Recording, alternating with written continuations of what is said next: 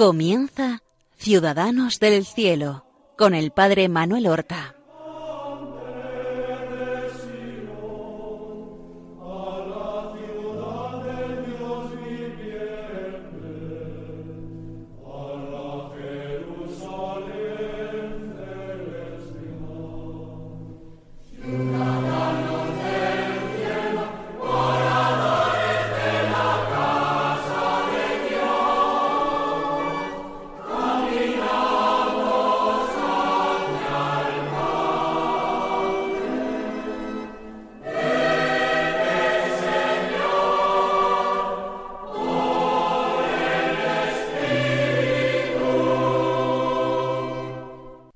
Buenos días, queridos oyentes de Radio María.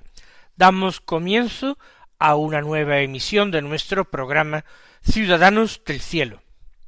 Nosotros tratamos de poner toda nuestra atención sobre la vida de los santos nuestros hermanos, aquellos que nos han precedido en el signo de la fe y gozan de la visión de Dios en las eternas moradas del cielo. Nos interesa no solamente una historia del pasado, sino un modelo y un ejemplo de fidelidad al Evangelio que sirve, que sirva para el presente. Y así nosotros hemos ido glosando las virtudes, la vida, los ejemplos de hermanos y hermanas nuestras de distintas épocas, que vivieron en distintos estados, pero que tuvieron en común su amistad con Jesucristo.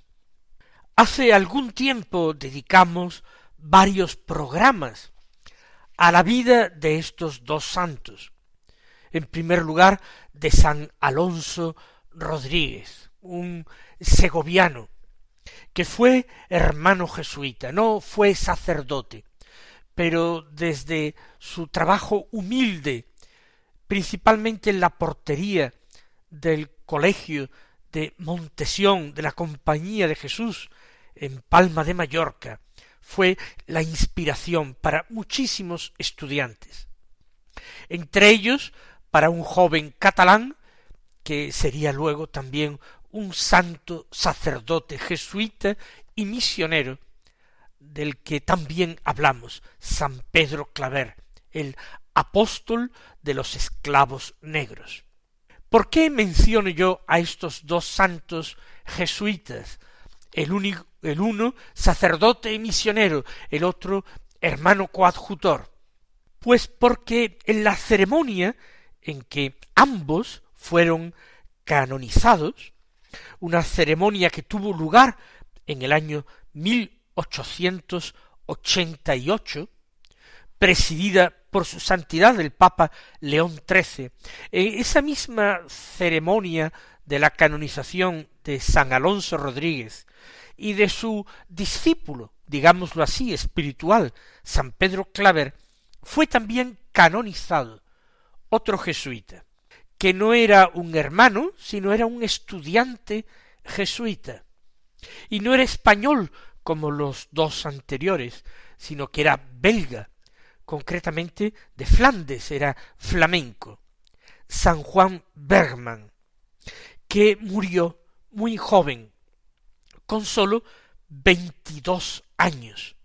Pues bien, hoy quiero hablar de este jovencísimo santo cuya vida, como mucho más tarde la de Santa Teresa del Niño Jesús, no destacó por nada en lo exterior. No derramó su sangre por Cristo, no fue misionero en países lejanos, no tuvo una larga vida e inspiró a muchos eh, personas, hombres y mujeres, como la de San Alonso Rodríguez. Fue un joven de extracción muy humilde, su padre era zapatero, y que llegó a la santidad por medio de un camino sencillísimo, hecho de fidelidad a las prácticas concretas y humildes, hecho de obediencia y en definitiva de un amor a Jesucristo que se manifestaba en gestos, en detalles pequeños. San Juan Berman. Su apellido Berman se escribe con CH, se pronunciaría literalmente Berchmans, terminado en S.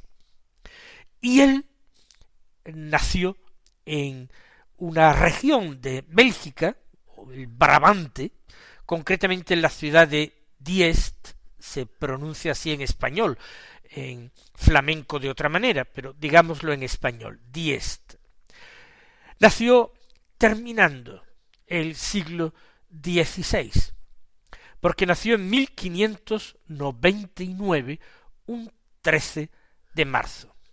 ¿Quién era este jovencito? ¿Cómo es que llegó a hacerse jesuita, aunque no llegó a ordenarse sacerdote porque murió siendo estudiante? ¿Quién fue? ¿Por qué hoy llega a nuestro programa? ¿Por qué conocer su vida y sus virtudes es importante para los cristianos de hoy? Digamos algo de la época en que nace. Él nace en el siglo XVI, eh, al final del siglo XVI. Entonces los Países Bajos hoy eh, están divididos en dos países, Bélgica y Holanda, y también Luxemburgo. Entonces los Países Bajos eran un dominio español, que habían llegado a la corona española como herencia del príncipe Felipe, el esposo de doña Juana, la hija de los reyes católicos, príncipe de Borgoña. Y estos Países Bajos estaban viviendo a final del siglo XVI una indescriptible y tristísima ruptura, principalmente motivada por la religión las provincias de los Países Bajos, que permanecieron fieles al catolicismo, son las que hoy reciben el nombre de Bélgica. Y las que abrazaron el protestantismo y calvinismo son lo que hoy llamamos eh, Países Bajos u Holanda. La parte del sur es la parte católica. Pero esta parte o esas provincias del sur, ya digo lo que hoy forma Bélgica, el reino de Bélgica, estaba interiormente también dividida entre dos grupos de personas, según su lengua, los flamencos y los balones, los balones de lengua francesa, más inclinados a Francia, y los flamencos de lengua neerlandesa, algunos le llaman hoy lengua holandesa, pero es lengua neerlandesa, y también divididos, unos por su lealtad a España y otros por su animadversión hacia España. En general, todos los protestantes eran enemigos de España porque el rey de España era el rey católico por excelencia. Pero entre los católicos también los había enemigos de España y adherentes a la rebelión contra España. Era una situación política extraordinariamente difícil, de luchas continuas, de intervenciones de los ejércitos, de incursiones de eh, protestantes, de eh, luchas entre ejércitos españoles y tropas autóctonas comandadas por nobles o príncipes flamencos.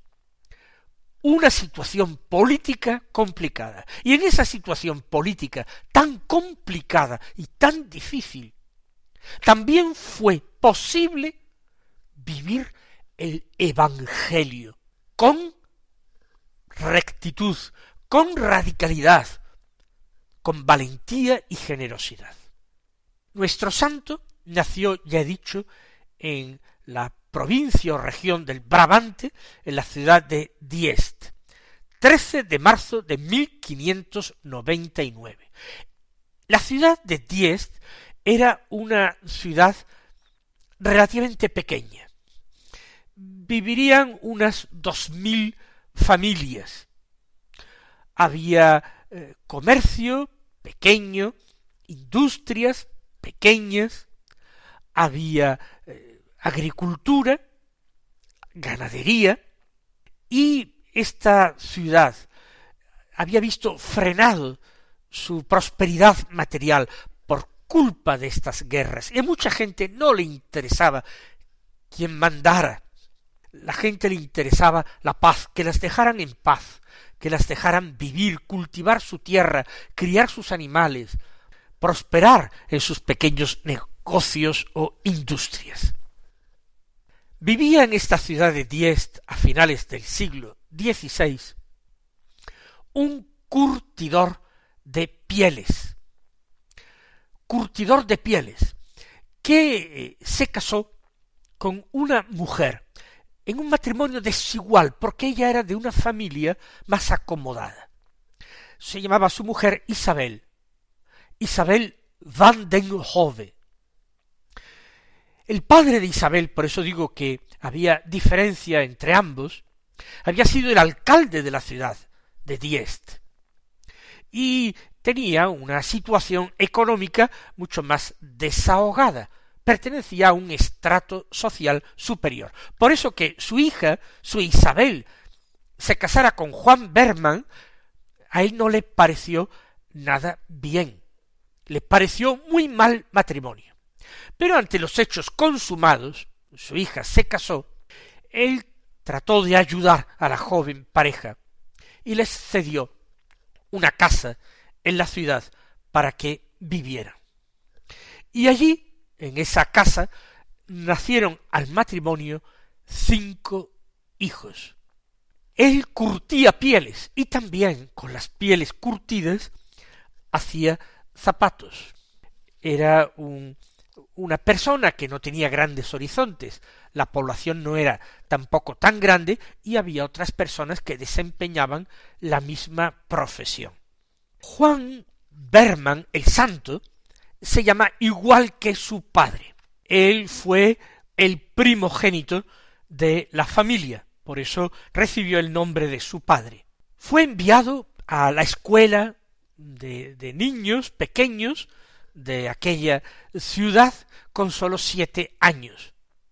Y allí fue feliz porque era un niño despierto, inteligente, y también hacía de monaguillo en la iglesia de San Sulpicio de su ciudad.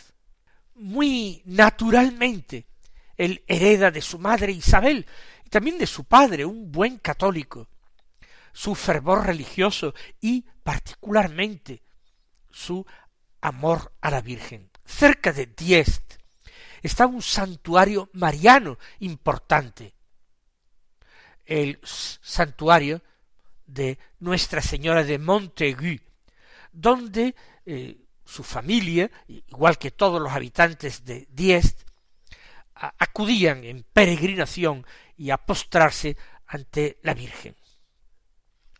Esta es la infancia de Juan Berman, hijo, eh, acostumbrado a moverse tanto en la escuela como en la iglesia, con familiaridad en el trato con sacerdotes que atienden en la iglesia, familiarizado con la liturgia, con la celebración de los sacramentos. Se nos describe cuando tenía diez años como un niño muy, muy delgado, rubio, de ojos azules, bastante alto para su edad, un carácter seriecito, responsable, maduro para su edad. Es el año 1609. Él tiene diez años.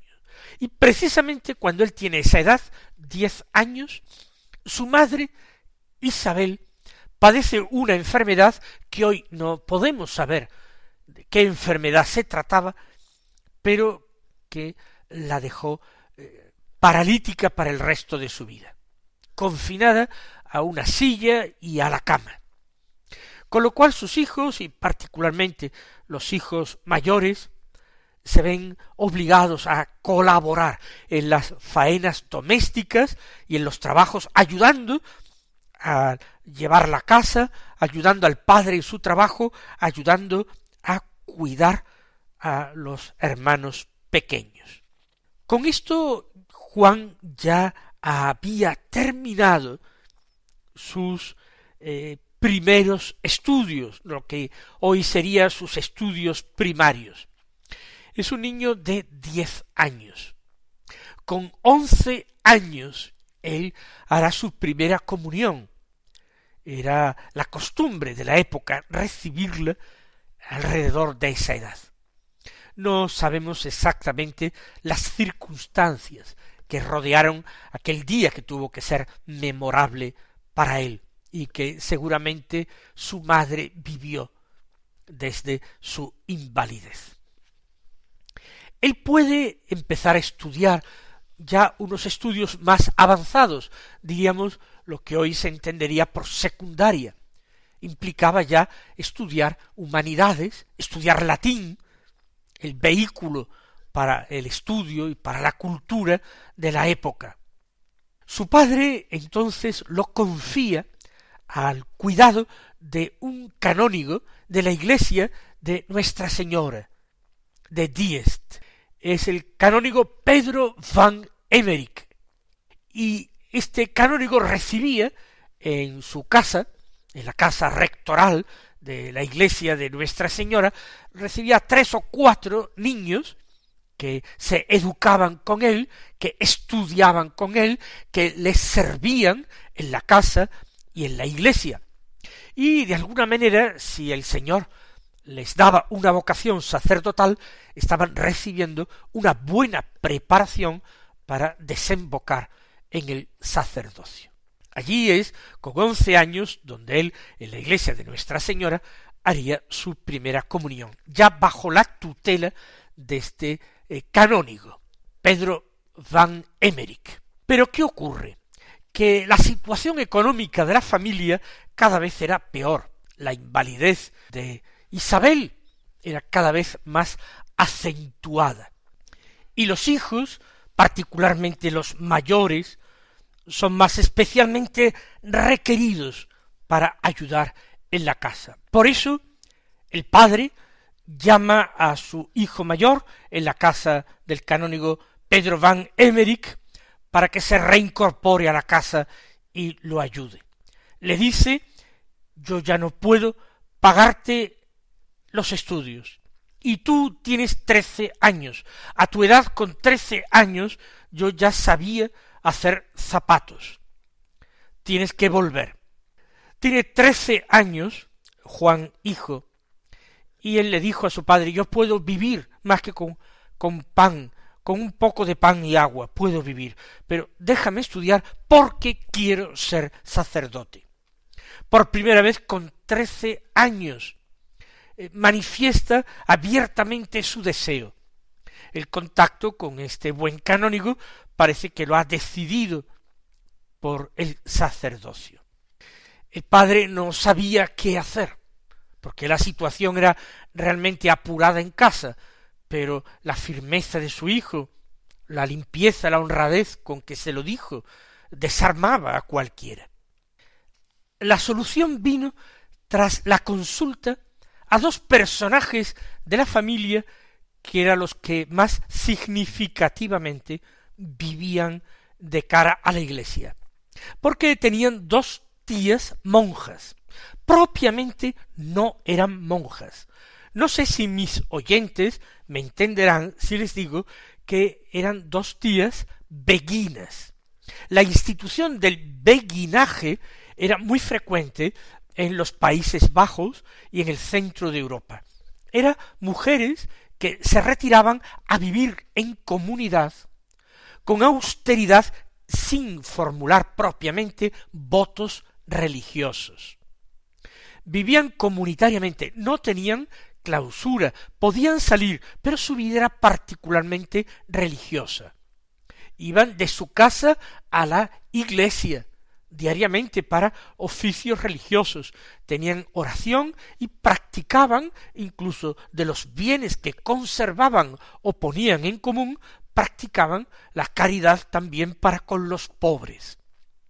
Pues bien, las dos tías beguinas, conociendo esa precoz vocación sacerdotal del niño Juan, dijeron que ellas iban a tratar de ayudar algo a la madre, a Isabel, llevando a los hijos pequeños, a los niños, a su casa, a, ese convento, durante el día, y haciendo que volvieran por la noche a pasar la noche en su casa con sus padres. De esta manera se ocuparían de su alimentación, de su educación y de atenderlos durante el día. Y convencieron finalmente a el padre, a Juan Berman padre, de que había que aprovechar esta vocación sacerdotal de su hijo en unos tiempos tan difíciles. Así pues, el padre consiente.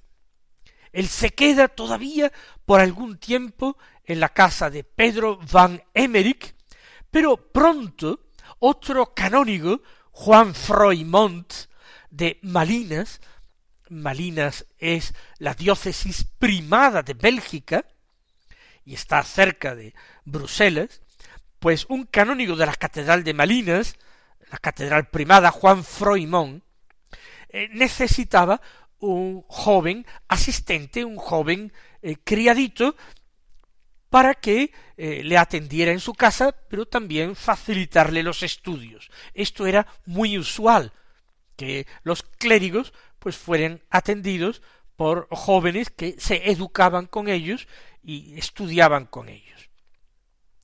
En Malinas, además, él podría conseguir un, unas ayudas económicas para estudiar ya la filosofía y la teología en Lovaina, en la cercana Universidad de Lovaina.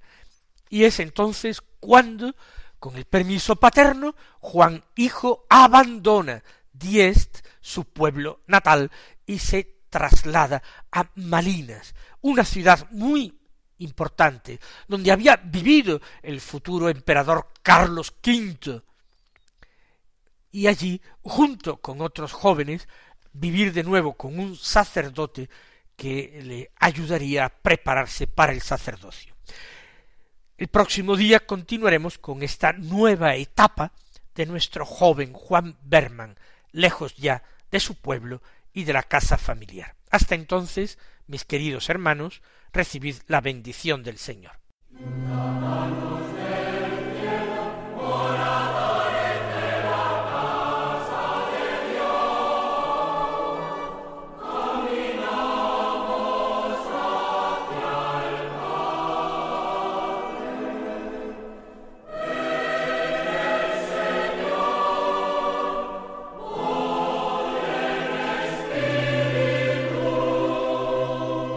Han escuchado en Radio María Ciudadanos del Cielo con el Padre Manuel Horta.